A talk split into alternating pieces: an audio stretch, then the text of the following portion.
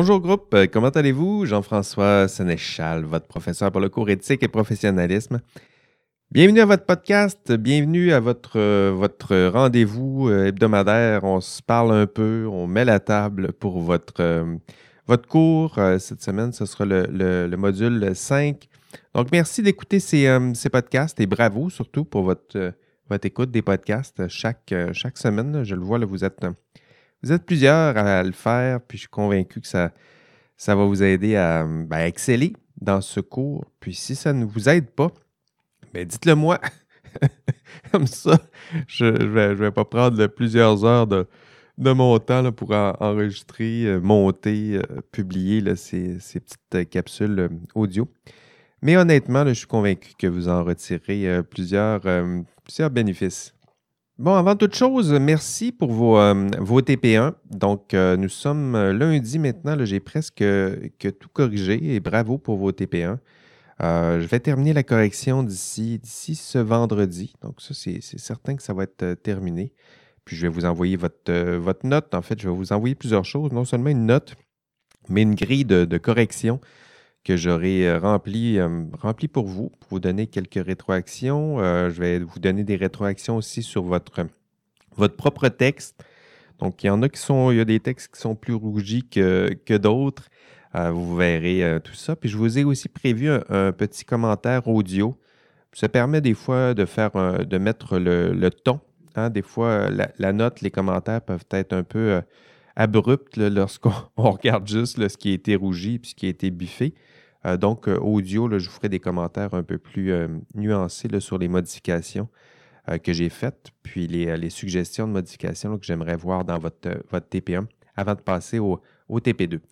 Et concernant la, justesse d'ailleurs de la correction de ce, TP1, je me suis, sachez que je me suis appliqué à vous donner la note la plus juste possible. Mais cette note, euh, cette note n'est jamais parfaite. Donc, euh, typiquement, ça devrait refléter votre, votre atteinte des critères que j'ai annoncés dans cette, euh, cette, grille de correction. Donc, ça ne reflète pas vos efforts. Ça doit refléter les critères de correction annoncés. Puis, mais je peux quand même me, tromper. Donc, la correction, pour ceux qui ont, qui ont déjà fait cette tâche-là, c'est délicat, c'est difficile, puis on essaie de le faire le mieux possible, mais je peux, je peux me tromper, je peux errer un peu, ça m'arrive.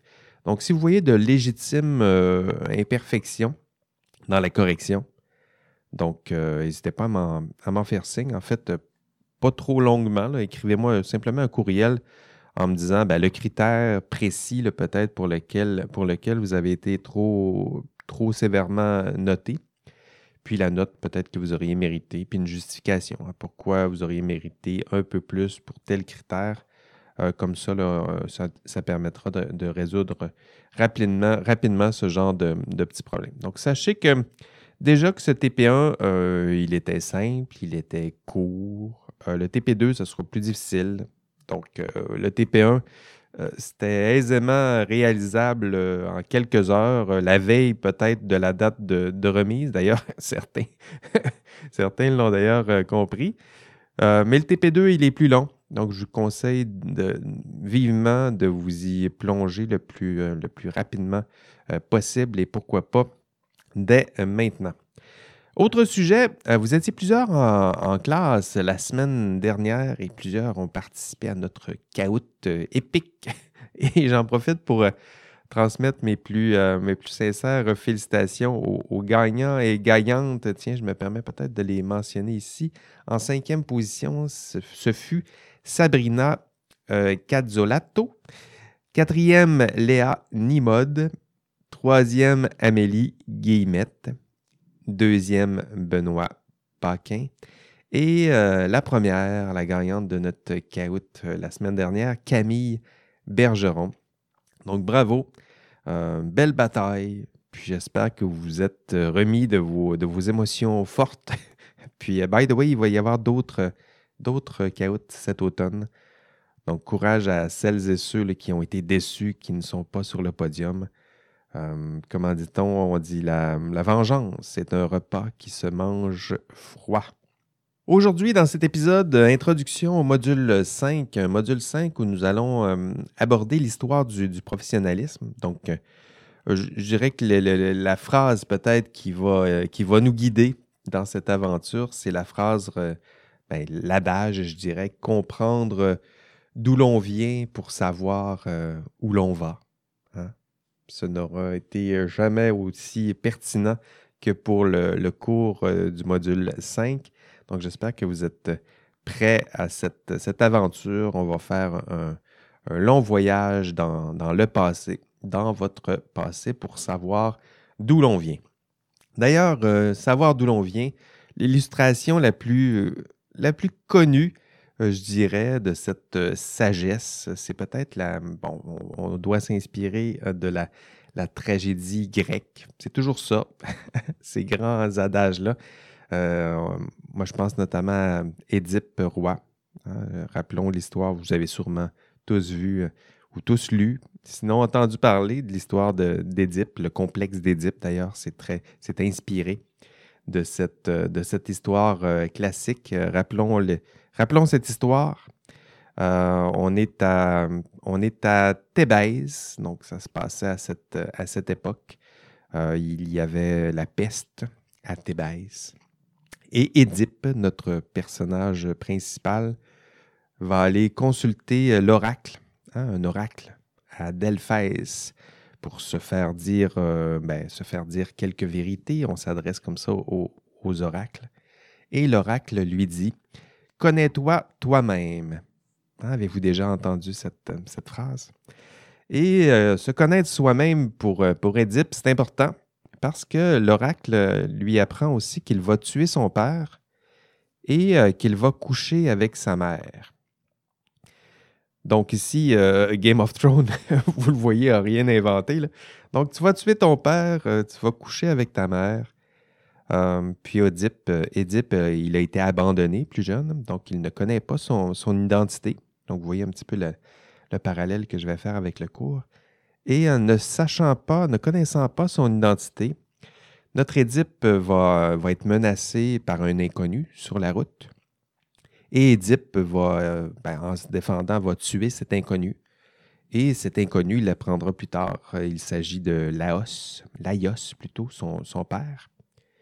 Et euh, plus tard, en triomphant de la Sphinx, peut-être avez-vous déjà entendu cette histoire-là, où Édipe doit répondre à la Sphinx, euh, répondre avec un énigme.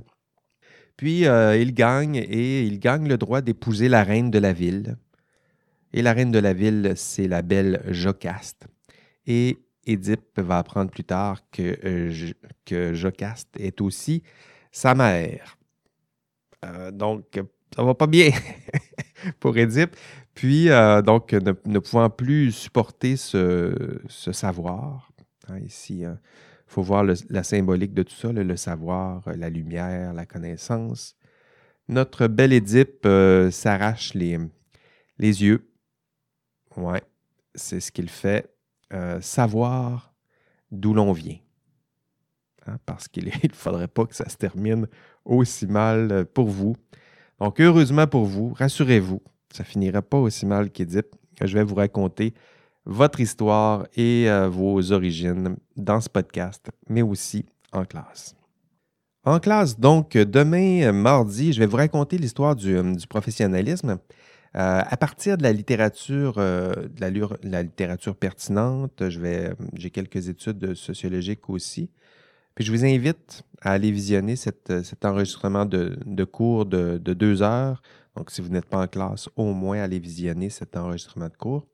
Euh, dans le podcast, ce que je vous ai réservé ici, c'est de vous raconter l'histoire du professionnalisme, mais à travers le récit que vous propose Georges A. Legault dans son ouvrage Professionnalisme et délibération éthique que vous avez déjà commencé à lire euh, passionnément, évidemment. Donc, je vous conseille de, lire les chapitres 1 et 2 de l'ouvrage de, Georges A. Legault pour, euh, pour enrichir votre compréhension de l'histoire du professionnalisme. Mais pour cet euh, enregistrement audio, ben, je vais vous raconter de façon très succincte, évidemment, peut-être en 20 minutes, je dirais, la version de l'histoire du professionnalisme, mais telle que racontée par Georges A. Legault. Êtes-vous prêts? Musique!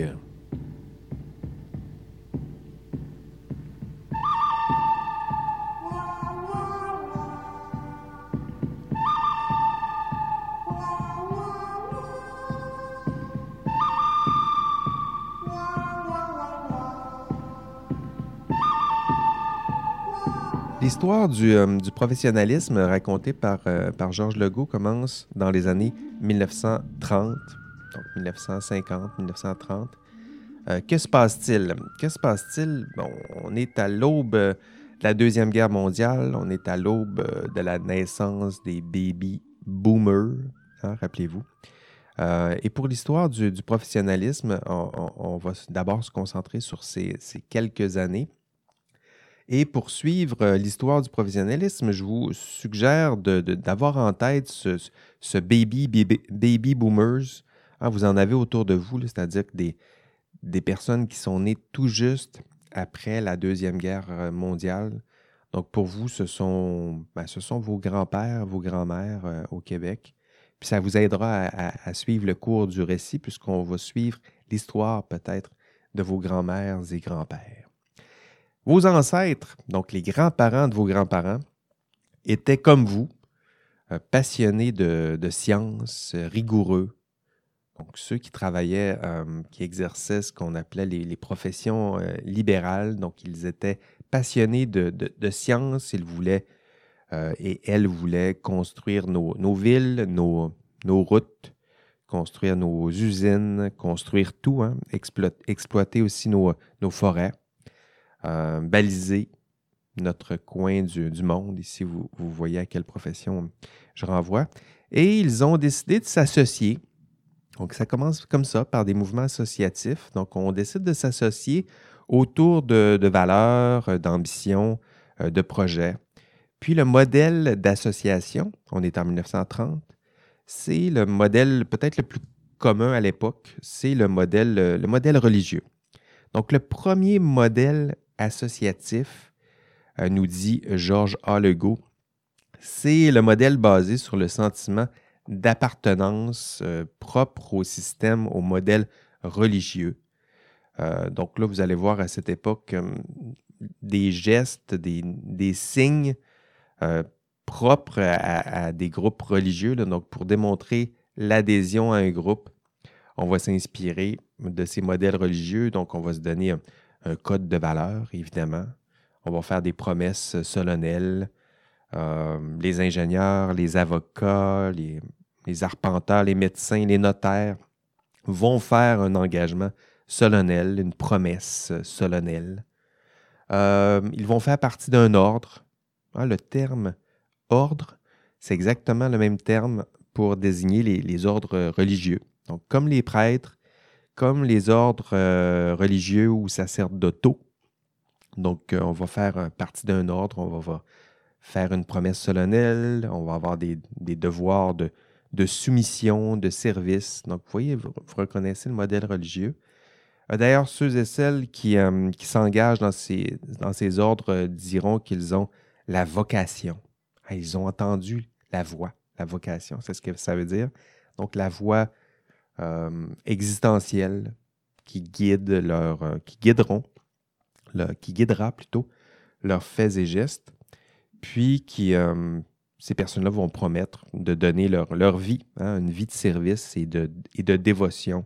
Donc ça, c'est un modèle, ça ressemble au modèle religieux parce que c'est créé à la même époque. Donc on est au début, rappelez-vous, 1930. on a l'appel, Hein, ici, on parle des grands-parents, des parents de vos grands-parents. Ces derniers ont l'appel, ils ont la vocation, ils se regroupent, ils se donnent des valeurs, puis ils font la promesse de respecter ces valeurs, une belle promesse solennelle. Donc, on va servir notre prochain. Ce sont les, euh, les premiers pas de ces professions qu'on dit libérales. Hein, les professions libérales, ce sont avocat, euh, notaire, arpenteur, ingénieur, agronome. Libéral au sens où, euh, au sens de libre d'esprit. Hein, libéral, c'est pas juste Parti libéral, vous vous apprêtez à, voter aujourd'hui. Il n'y a pas seulement le Parti libéral qui, euh, qu'on peut désigner avec cette épithète. Donc, libéral, habituellement, ça veut dire, bon, c'est la promotion de la liberté. donc, libre d'esprit. Quand on dit profession libérale, c'est qu'on souhaite que ces, personnes soient libres d'esprit, libre de contraintes, libre de salaire d'ailleurs. À l'époque, on ne parle pas de, salaire, mais plutôt d'honoraires. libre d'autorité, donc pas vraiment de patron à l'époque pour les professions libérales. Et il reste des, traces de tout ça, de ce mouvement religieux. la cérémonie du, du jonc au Québec, pour les ingénieurs, je pense aux, ingénieurs, c'est un beau, une belle trace, un beau, euh, témoin historique de tout ça. Euh, pour celles et ceux qui, l'ont fait, euh, leur promesse, cette cérémonie, ou qui vont la faire bientôt, ça, ressemble, c'est très religieux tout ça, puis en même temps quelque chose d'inspirant. on se tient la main, puis on chante les louanges de la profession. Donc, bon, je, ris un peu, mais en même temps, c'est inspirant tout, ça. Un peu anachronique peut-être, étrange pour certains, euh, mais inspirant euh, malgré tout, ça c'est certain. Donc, 1930-1950, des regroupements typiquement basés sur un sentiment d'appartenance. Ça ressemble à. C'est des mouvements quasi religieux. on est guidé par des valeurs, puis évidemment, on vise l'excellence de la discipline, mais le modèle, il est calqué, euh, disait-on, sur les, les ordres, hein, les ordres religieux à l'époque. Puis arrive, euh, ben, puis arrive la Deuxième Guerre, la Deuxième Guerre mondiale, 1939-1945. Vous connaissez votre histoire, évidemment. Donc, euh, fin de la guerre, 1945, et le baby boom, hein, disait-on. Donc, baby boom, c'est le moment où euh, plusieurs petits bébés. Pourquoi qu'on disait ça, le baby boom? Parce que post après la Deuxième Guerre, bon, le, retour euh, des naissances, donc plusieurs, sont, plusieurs de vos grands-parents sont nés dans cette, dans cette époque. Donc, on est au tournant de 1950, tout juste après la Deuxième Guerre. Puis, pour vous, dans votre tête, là, il y a la, naissance. Et voyez vos, grands-parents naître et avec leur petite face de, bébé. Et plusieurs euh, bouleversements historiques euh, se passent à l'époque. Euh, décroissance du, travail manuel. Donc, c'est plus, plus vraiment important au moment où vos grands-parents naissent. En fait, c'est de moins en moins important le travail manuel. Hein, ce qui était peut-être très important pour leurs parents, le travail à la ferme, le travail de, force de bras.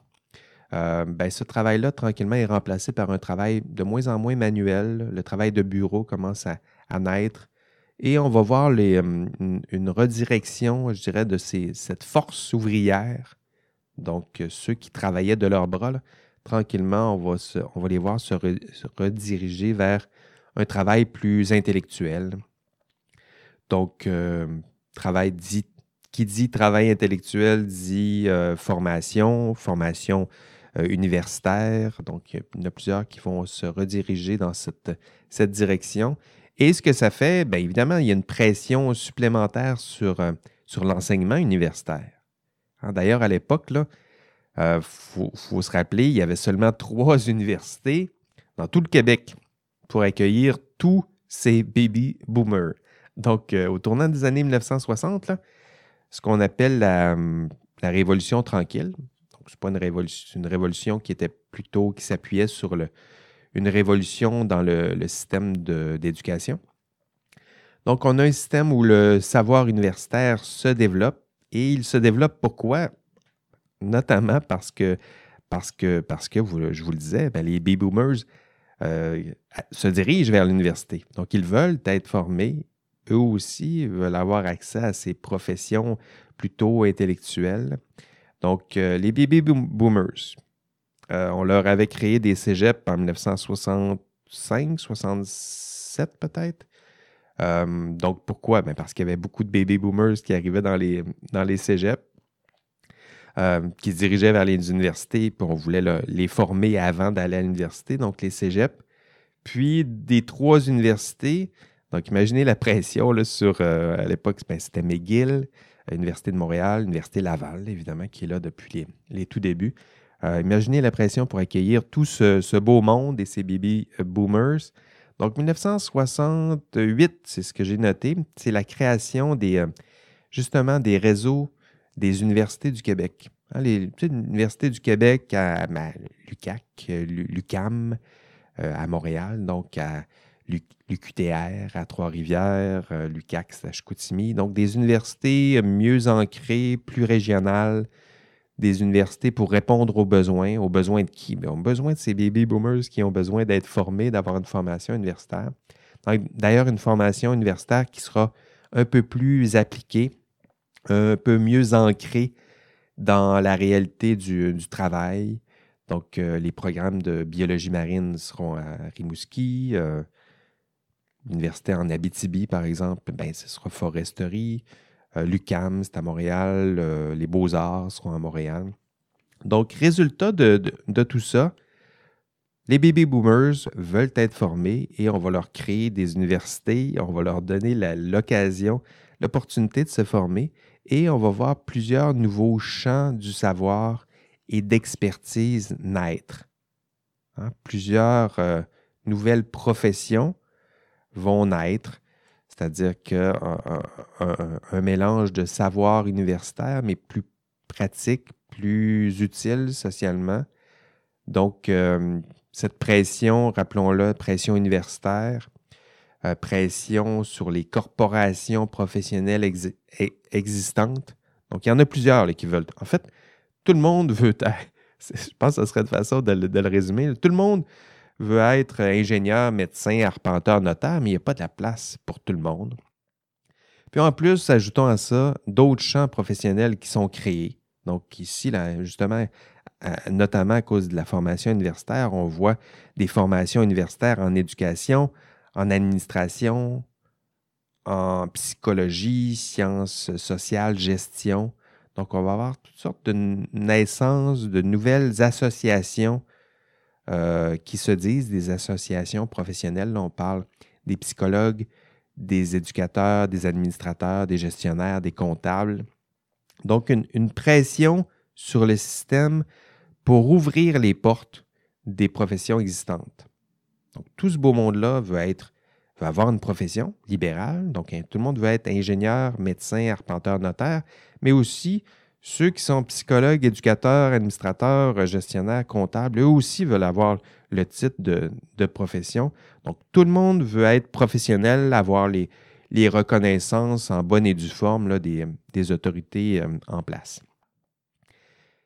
1970 maintenant, donc on est au tournant des années 1970 et ben, on va répondre à cette pression.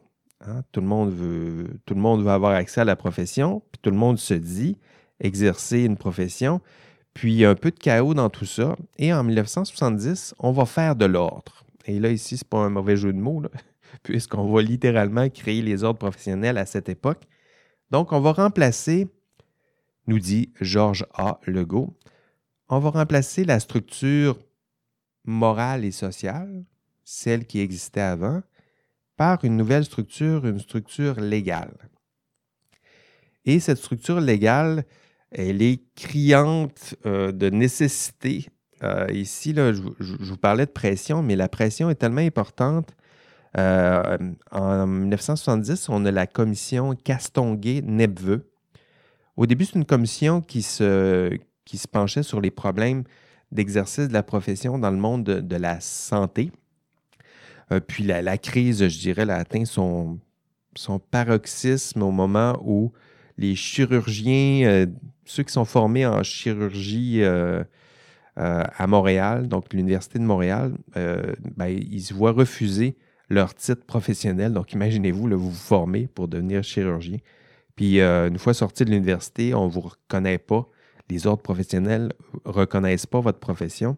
Donc, on est à cette époque-là, où ceux qui contrôlent l'exercice de la profession se retournent vers les, universités puis leur disent ben, Vous savez quoi, c'est nous qui contrôlons. Vous avez beau former plus de, monde. Euh, nous, on n'est pas content de cette formation-là. Puis on va mettre des barrières à l'entrée. Puis c'est nous qui décidons qu'est-ce qu'une profession, qui peut l'exercer. Donc, euh, Ajoutons à cela, euh, à toutes les, pressions que je vous ai déjà dépeintes, cette, nouvelle crise et cette nouvelle pression-là. Donc, 1973, je vous disais qu'on allait faire un peu d'ordre, mais justement, en 1973, euh, le gouvernement va créer le Code des professions. Donc, le Code des professions, je dirais que c'est la pierre fondatrice de ce, cette nouvelle structure légale.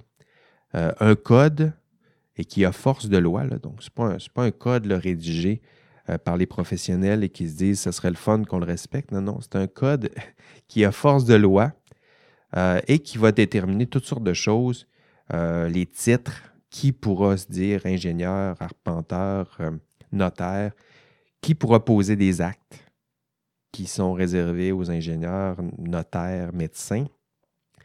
Et euh, donc, on va créer ça, euh, un mélange de structures, euh, structures sociales. On va reconnaître que les, professionnels en exercice peuvent exercer une certaine forme de contrôle interne. On dit, on dit une part d'auto-régulation. Donc, ils peuvent participer à la création de leurs propres, leurs propres règles. Mais en même temps, on va mélanger à ça une structure légale classique où on, parle plutôt d'hétéro-régulation, donc une régulation qui vient de l'externe, un contrôle externe, euh, contrôle de politique, mais aussi un contrôle, une forme de contrôle légal. Donc, on est dans ce modèle, dans la naissance de ce modèle et euh, la profession, donc qui se définissait par ce, sentiment d'appartenance, euh, on se donnait des valeurs, puis c'est un modèle plutôt associatif euh, classique, tout à coup va être remplacé par un système de contrôle plutôt classique, un contrôle externe, légal, euh, un système où on contrôle, on surveille les membres, donc une approche typique légaliste. Et ce, ce, rythme, d'ailleurs, de, vous savez, cette alternance entre du désordre, crise, puis une réponse euh, du législateur où on tente de faire un peu d'ordre. Ce, rythme-là, vous allez le trouver à quelques reprises dans l'histoire du, professionnalisme. Donc, un, moment de crise. Finalement, chaque crise traversée par l'histoire du professionnalisme, il y a toujours cette intervention euh, plus ou moins musclée, je dirais, euh, du, légal et du politique pour refaire un peu d'ordre et reprendre un peu le contrôle sur sur le système. Donc, désordre, problème, perte de contrôle. Puis, pour faire de l'ordre dans le système, ben, on a souvent la réponse euh, législative classique. On va créer des règles, des contraintes, des barrières. Euh, on va contrôler le système davantage, le système d'éducation. On va surveiller davantage les membres. On va sanctionner un peu plus. Donc, 1970 nous dit, euh, nous Legault, on est à cette époque où la structure sociale est et morale est remplacée par cette structure légale. Suite ensuite, euh, nous dit Legault, troisième mouvement. Donc, on est au tournant des années 1980. Donc, euh, pour vous, là, 1980, euh, en tout cas pour moi, c'est les synthétiseurs, c'est les, les, vêtements fluo des années 80. D'ailleurs, si vous voulez imaginer à cette époque-là, J'étais dans ma prime euh, jeunesse, donc 1980. Euh, J'avais 5 ans. Euh, donc, je commençais à, marcher avec mon petit chandail fluo, puis mes cheveux longs dans le cou, probablement. On est dans les, années 1980. Il fallait, respecter la, mode de, l'époque. Et dans le système professionnel, ben, la tendance, c'est pas les vêtements fluo dans les années 80. La tendance, c'est le, mouvement de, la qualité totale. Donc, on, l'appelle le, management, euh, total quality management. C'est la, euh, le, management, la gestion par la qualité. Donc, euh, aujourd'hui, on a les, normes ISO, par exemple. Ça s'inscrit, c'est à cette époque là, que ça, commence à naître aujourd'hui, on a les normes ISO et toutes sortes. Il y en a plusieurs, des, normes ISO et ces, émules, mais c'est à cette époque qu'on commence à, normer la qualité des services, la qualité des produits. Le mouvement de la qualité totale, c'est ce, que, ce que ça veut dire.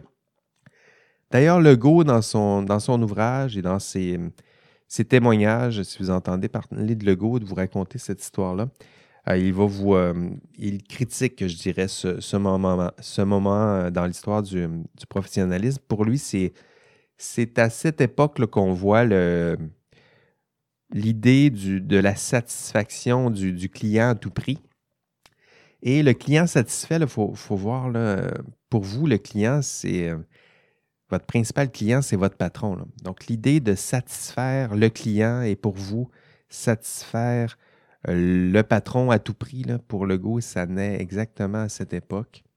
Donc, pour Legault, euh, et ici, je, le cite, il dit ce n'est plus, ce n'est plus la qualité de l'acte posé par le professionnel qui importe. Hein, c'est encore moins la qualité ou l'intégrité de la personne qui pose cet acte qui importe. Désormais, ce qui est important, c'est la satisfaction du client. Et pour vous, hein, ce qui importe, c'est la satisfaction de votre principal client qui est votre patron. Donc, le fait bien de, de le mentionner. Euh, les actes posés par les, professionnels ne doivent, ben, typiquement, doivent faire l'affaire du client, mais ne doivent pas toujours et nécessairement faire l'affaire du client. Euh, donc, votre patron, on y reviendra.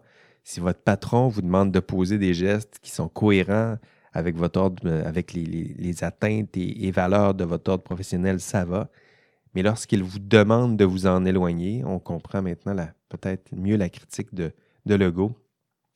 Euh, ben, parfois, il faut être capable de ne pas satisfaire ce client-là et parfois de dire le, contraire. De toute façon, nous y reviendrons à, ce problème. Euh, on voit ça au module 8 avec le conflit de, loyauté. Donc, euh, c'est un avant-goût. Ce sera au module 8. Donc, ce sont les années 1980. Euh, le mouvement de la qualité totale, euh, les normes ISO, euh, naissance que de l'idée qu'ultimement, c'est la satisfaction du client qui importe. Donc, une belle idée avec ses grandeurs et misères.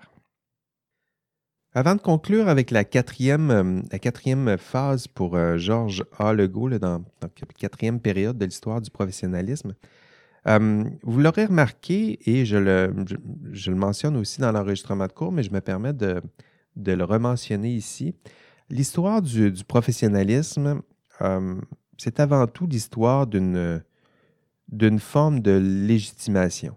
Hein, une histoire où, où votre groupe, les professionnels, euh, les professionnels tentent progressivement de légitimer leur existence. Hein, comme un Imaginez-vous un ado, tiens, on parle d'histoire, je vous parlais de vos, de vos grands-parents, la naissance de vos grands-parents. Imaginez-vous un ado qui, justement, il crie euh, J'existe, je veux être libre. Oh, c'est quoi? Oh non, alerte de feu. OK, je prends une pause.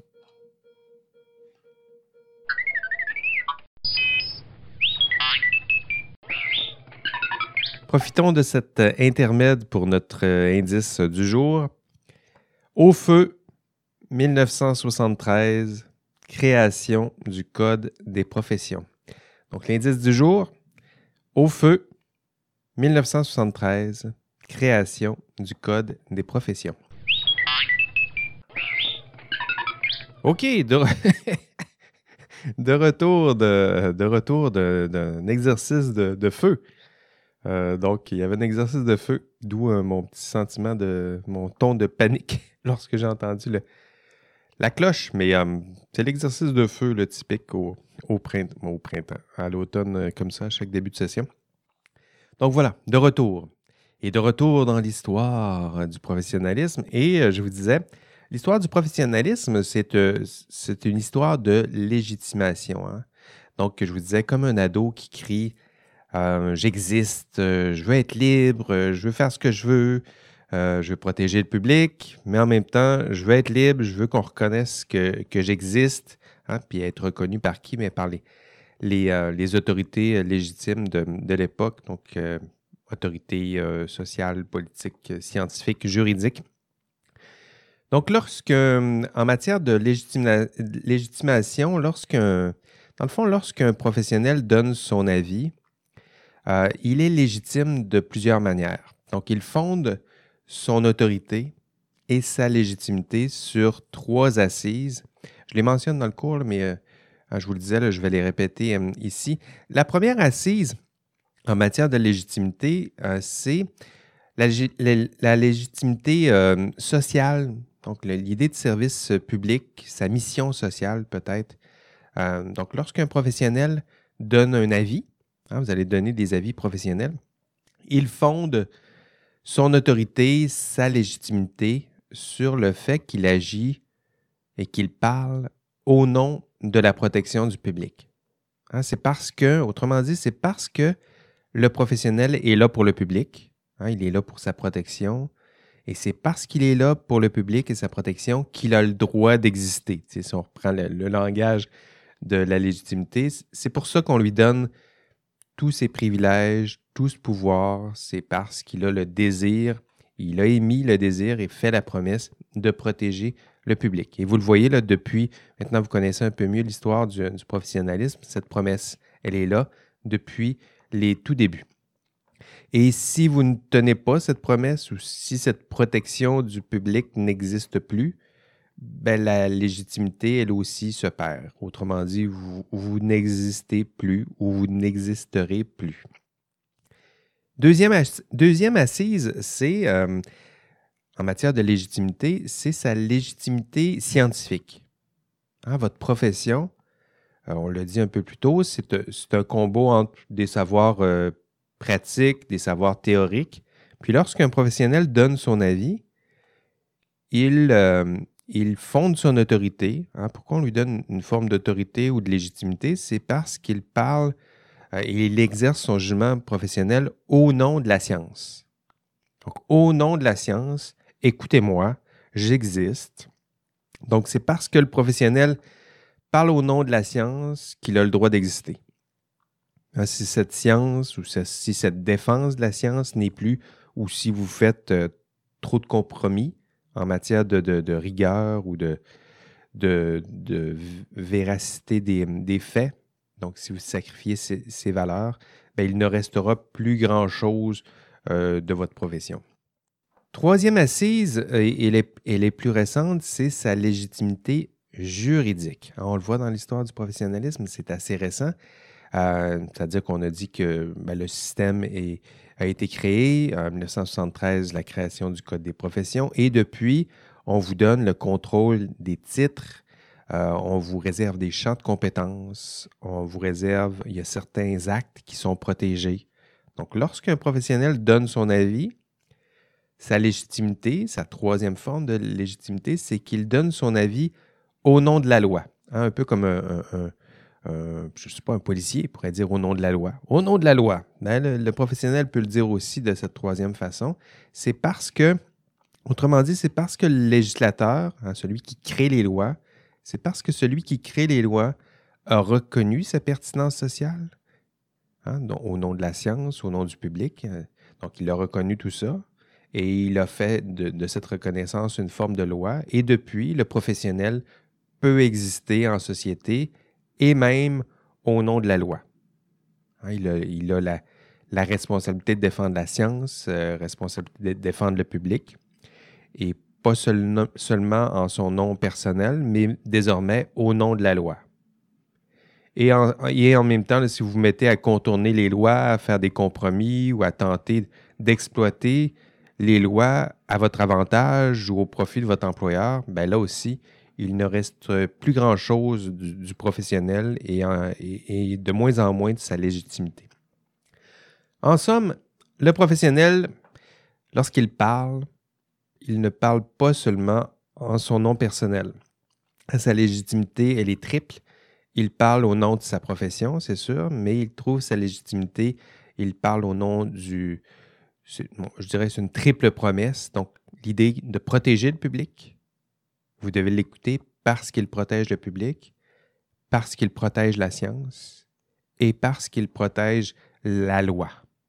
Et sans cette, cette triple promesse, ben, il n'y a plus de légitimité, ou il y a une légitimité qui s'effrite de plus en plus et qui risque de mener à, la disparition de, la profession. Dernière étape, euh, nous dit Legault dans l'histoire du professionnalisme, c'est la, ben, la période la plus récente. Donc, pour Georges Legault, c'est la période séparant les années 70, 80, on les a mentionnés, jusque dans les années 2000. En fait, l'ouvrage a été publié en 2000. Donc, euh, rappelons que dans cet intervalle, il y a eu plusieurs crises. Plusieurs crises au sein du système professionnel. Donc, même si on s'est donné une forme de légitimité, même reconnue par la loi, ce n'est pas parce que le système existe que nécessairement ça, règle le problème des, des crises dans l'exercice de la profession. Il y en a eu plusieurs. dans l'enregistrement de cours, je parle de 1973, donc la commission, commission SECO, c'était sur le crime organisé, les liens entre le crime organisé, l'industrie de la construction et certains professionnels impliqués. En 1974, bien, la commission Clich, donc c'était, ajoutons à ça, l'industrie de la construction, le monde syndical et le crime organisé et des professionnels qui sont un peu impliqués dans tout ça. 1980, bien, la commission Malouf. Avez-vous entendu parler du, des, belles catastrophes entourant la construction du, stade olympique? Mais ça, c'est cette, cette commission Malouf on a tenté d'expliquer pourquoi il y avait des dépassements de coûts. Puis encore une fois, on a vu toutes sortes de belles, de belles histoires. Euh, syndicalisme, euh, crime organisé, puis euh, des professionnels là aussi impliqués. Et plus récemment, ben, les histoires de la commission Charbonneau. C'est un peu dépassé 2000, mais c'est quand même là aussi. Et là aussi, ben, corruption, collusion, industrie de la construction, professionnels impliqués. Euh, et, dans cette tourmente, nous dit Legault, ce qu'il craint, c'est la perte de cette euh, fonction sociale, la perte de référents clairs pour celles et ceux qui exercent la profession. Et euh, pour Legault, il y a plusieurs, plusieurs questions qui, qui, sont en suspens et qui demeurent. à quel point doit-on déréglementer, réglementer, mais peut-être déréglementer la profession? Hein, si la, profession, c'est seulement des services, pourquoi qu'on réglemente euh, la formation de ceux et celles qui exercent la profession? On pourrait juste se contenter réglementer le produit livré par ceux et celles qui se, qui se disent des professionnels. Euh, pour le Go, euh, existe-t-il un rôle social du professionnel? Est-ce que cette fonction de protection du public, est toujours pertinente? Est-ce qu'il existe encore des valeurs partagées au sein de la profession? Est-ce qu'il y a un idéal professionnel commun? Si oui, comment le définit-on? Est-ce que ces professionnels peuvent arriver à un consensus sur un idéal d'exercice de la profession? Donc, Legault parle de, cette dernière phase de, l'histoire du professionnalisme comme une, une, époque de, crise, hein, de redéfinition, de, disparition peut-être. Et là, ici, ce sont les mots de, de Legault. Et, euh, et, à la fin de, toute cette, de toute bonne histoire, et là ici c'est moi qui termine cette histoire-là de cette façon, mais il, y a, il y a vous. Hein. À la fin de cette belle histoire du professionnalisme, on a assisté à l'histoire de vos, de vos peut-être vos grands-parents, mais à la fin de tout ça, dans l'histoire, l'histoire la plus récente, mais c'est vous, hein, vous, qui m'écoutez patiemment et attentivement malgré, une alerte de, feu. Et vous, euh, que gardez-vous de, tout ça? Après, après avoir entendu cette, histoire du professionnalisme, avez-vous, vous, avez-vous l'impression que votre profession est en crise? Qu'est-ce que ça veut dire pour vous, le terme professionnel? Est-ce que vous vous dites, euh, après tout ça, ben, un ordre professionnel, quelle bonne idée, oui, euh, j'adore, ou au contraire, vous vous dites, bof, euh, what the heck? qu'est-ce, que, ça donne tout ça? Donc, qu'est-ce, que, qu'est-ce qui reste de, tout ça? Hein? Votre, que savez-vous de votre identité professionnelle? Euh, comment se porte-t-elle collectivement, votre identité professionnelle? Est-ce que votre profession est toujours là, criante de, pertinence, ou a-t-elle peut-être déjà commencé à disparaître? Et euh, d'ailleurs, je me permets de mentionner que ces, réponses-là, ces questions-là, je vous les pose, mais c'est intéressant de voir qu'elles varient beaucoup d'une profession à l'autre. Hein, entre, euh, l'arpenteur géomètre qui, lui, se définit presque exclusivement en fonction de sa profession, et euh, il y a une belle grosse différence avec l'ingénieur qui, lui, typiquement, il se définit plutôt en fonction de son rapport avec son employeur, euh, le chimiste, lui, qui est bien différent aussi, qui lui ignore même des fois qu'il existe une, profession qui, encadre son champ d'expertise. Donc, entre ces, différentes professions, il y a aussi des, euh, des différences. Donc, je vous pose toutes sortes de questions, mais l'identité professionnelle, elle n'est pas homogène, elle peut varier d'une profession à l'autre. Et pourtant, malgré ces réponses, malgré ces, multiples questions et vos réponses, je vous dirais qu'une majorité d'entre vous, hein, c'est important de se les poser les questions, puisque une majorité d'entre vous, vous vous dirigez vers une profession. Donc une profession que vous connaissez mal pour plusieurs, euh, dont vous ne connaissez pas l'histoire, à part peut-être là, maintenant ce, court podcast, c'est déjà ça. Donc une profession que vous ne connaissez pas vraiment, dont vous connaissez peu l'histoire, dont peut-être vous doutez de la pertinence et certains en doutent, et je le voyais dans les premières contributions dans les forums, doutent de la pertinence, doutent de la valeur. Et j'espère que vous vous rendez compte de, la difficulté euh, existentielle de, ça. C'est-à-dire que vous vous êtes engagé dans une voie. Hein, vous êtes à l'université, donc vous vous êtes engagé dans une voie qui vous mène vers une profession dont souvent vous ne connaissez pas l'histoire, dont plusieurs questionnent la pertinence et la valeur sans même en connaître l'histoire, les fonctions, le, système. Euh, donc, c'est ça. En matière d'existentialisme, il, y a quelque chose d'absurde. d'absurde euh, euh, au sens de, Camus. Et, comment disait-il, le silence déraisonnable du monde il y a ça. je vous pose des questions et il y a peut-être l'absurde et le silence déraisonnable du monde. C'est à vous de trouver des, des réponses à ces questions. Hein, comment allez-vous donner un sens à votre profession? Dans laquelle, de toute façon, vous allez faire vos premiers pas? Donc, euh, voilà, c'est peut-être ce que Legault pointait lorsqu'il parlait d'une époque euh, en crise. Et euh, j'ajouterais que si euh, ces, questions, si ça vous fait réfléchir, ben, nous sommes sauvés. yes. Parce que justement, au moins, poser des questions, c'est au moins chercher ce, sens, cette valeur, chercher sa place dans l'histoire, chercher à, y contribuer à l'histoire du professionnalisme, à lui donner peut-être du sens et de la valeur. Sinon, ben, je ne veux pas vous inquiéter, mais vous êtes en train de suivre un cours qui vous mène vers une profession qui n'a aucune pertinence pour vous et vous cheminez vers une profession qui, pour vous, n'a pas vraiment de valeur, n'a pas d'histoire, n'a pas de sens. Donc, un petit cours euh, d'histoire aujourd'hui qui, qui, équivaut peut-être à, une, perte de temps, si c'est le cas. Ça fait mal, hein? Mais en fait, vous, le savez aussi, vous m'avez vu en classe, je suis loin d'être aussi pessimiste. Euh, au contraire, moi, vous le savez, euh, si je vous donne ce cours, si je vous enseigne tout ça, c'est justement que je crois très sincèrement la, la pertinence de toutes ces questions, de vos réflexions. Euh, l'idée, c'est de vous donner l'opportunité de redonner du sens et de la valeur à votre profession. Hein, la beauté, je dirais, de, tout ça, c'est que ça, dépend de vous. Ça ne dépend pas de moi. C'est vous, les, futurs professionnels de, de demain. Donc, c'est vous qui allez exercer cette profession dans, cinq ans.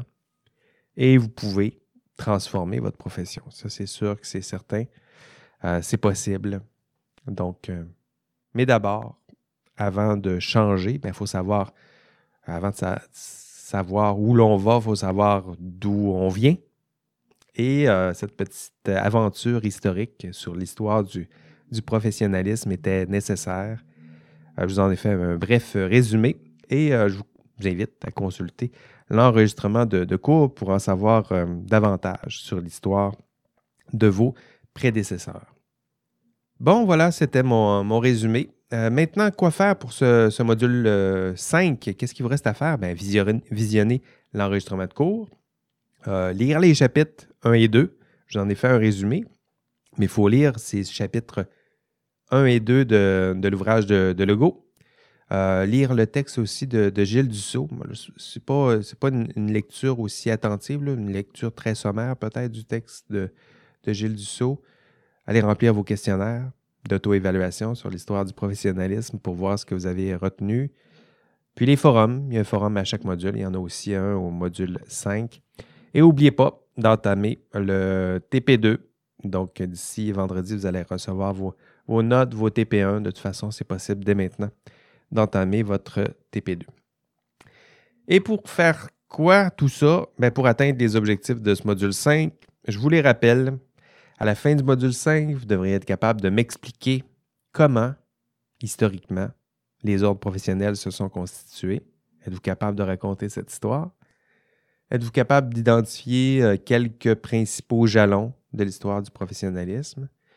Et vous devez être capable aussi de distinguer des, différents modèles de professionnels, d'ordre professionnel. J'en ai parlé un peu euh, dans le podcast euh, d'aujourd'hui, mais j'en ai aussi expliqué quelques modèles complémentaires dans l'enregistrement de cours.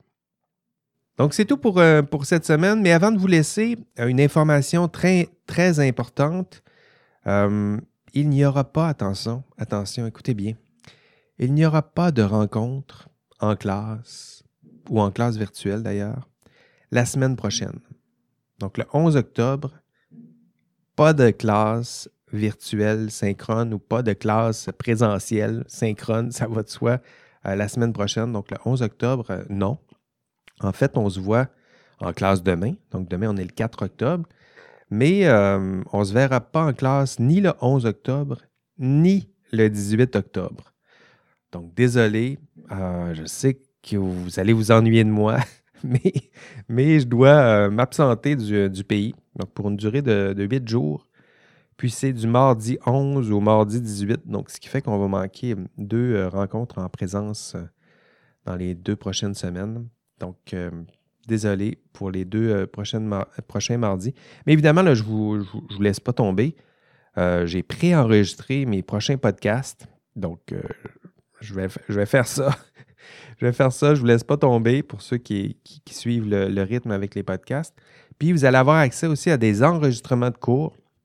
Donc, il y a des textes. Le cours, il, est pensé de, cette manière-là. mais au lieu d'avoir un, cours en classe, j'ai pour vous des enregistrements de cours je vais vous rendre les enregistrements disponibles. Je vais téléverser ça sur, euh, YouTube.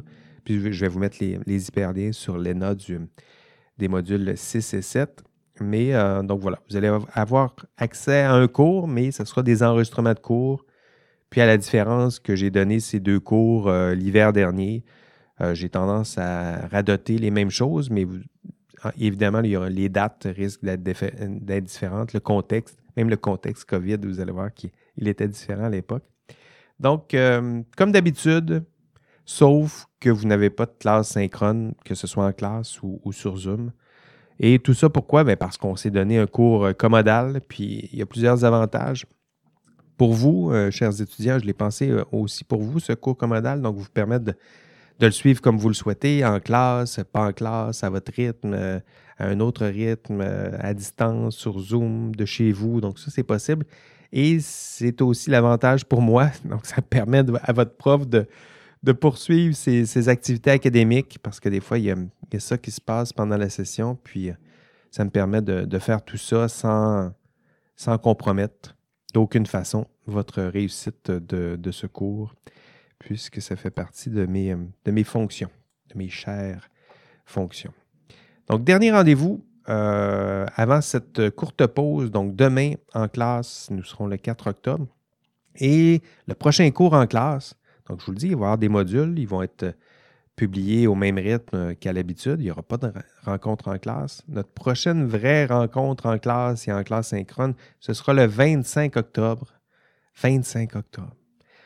Ah, je sais. Hein. Moi aussi, je vais m'ennuyer de, vous. OK. Donc, merci à vous euh, pour votre, euh, votre présence, euh, votre présence, votre écoute aujourd'hui, votre engagement dans, ce cours. On se voit demain en classe pour celles et ceux qui, y seront. Mais sinon, courage. Donc, vous progressez déjà bien dans ce cours. Vous allez bien progresser aussi dans les, prochaines semaines. Donc, on se revoit bientôt. Et d'ici là, ben, travaillez fort. prenez soin de, de vos proches. Prenez soin de vous. Allez, bye bye.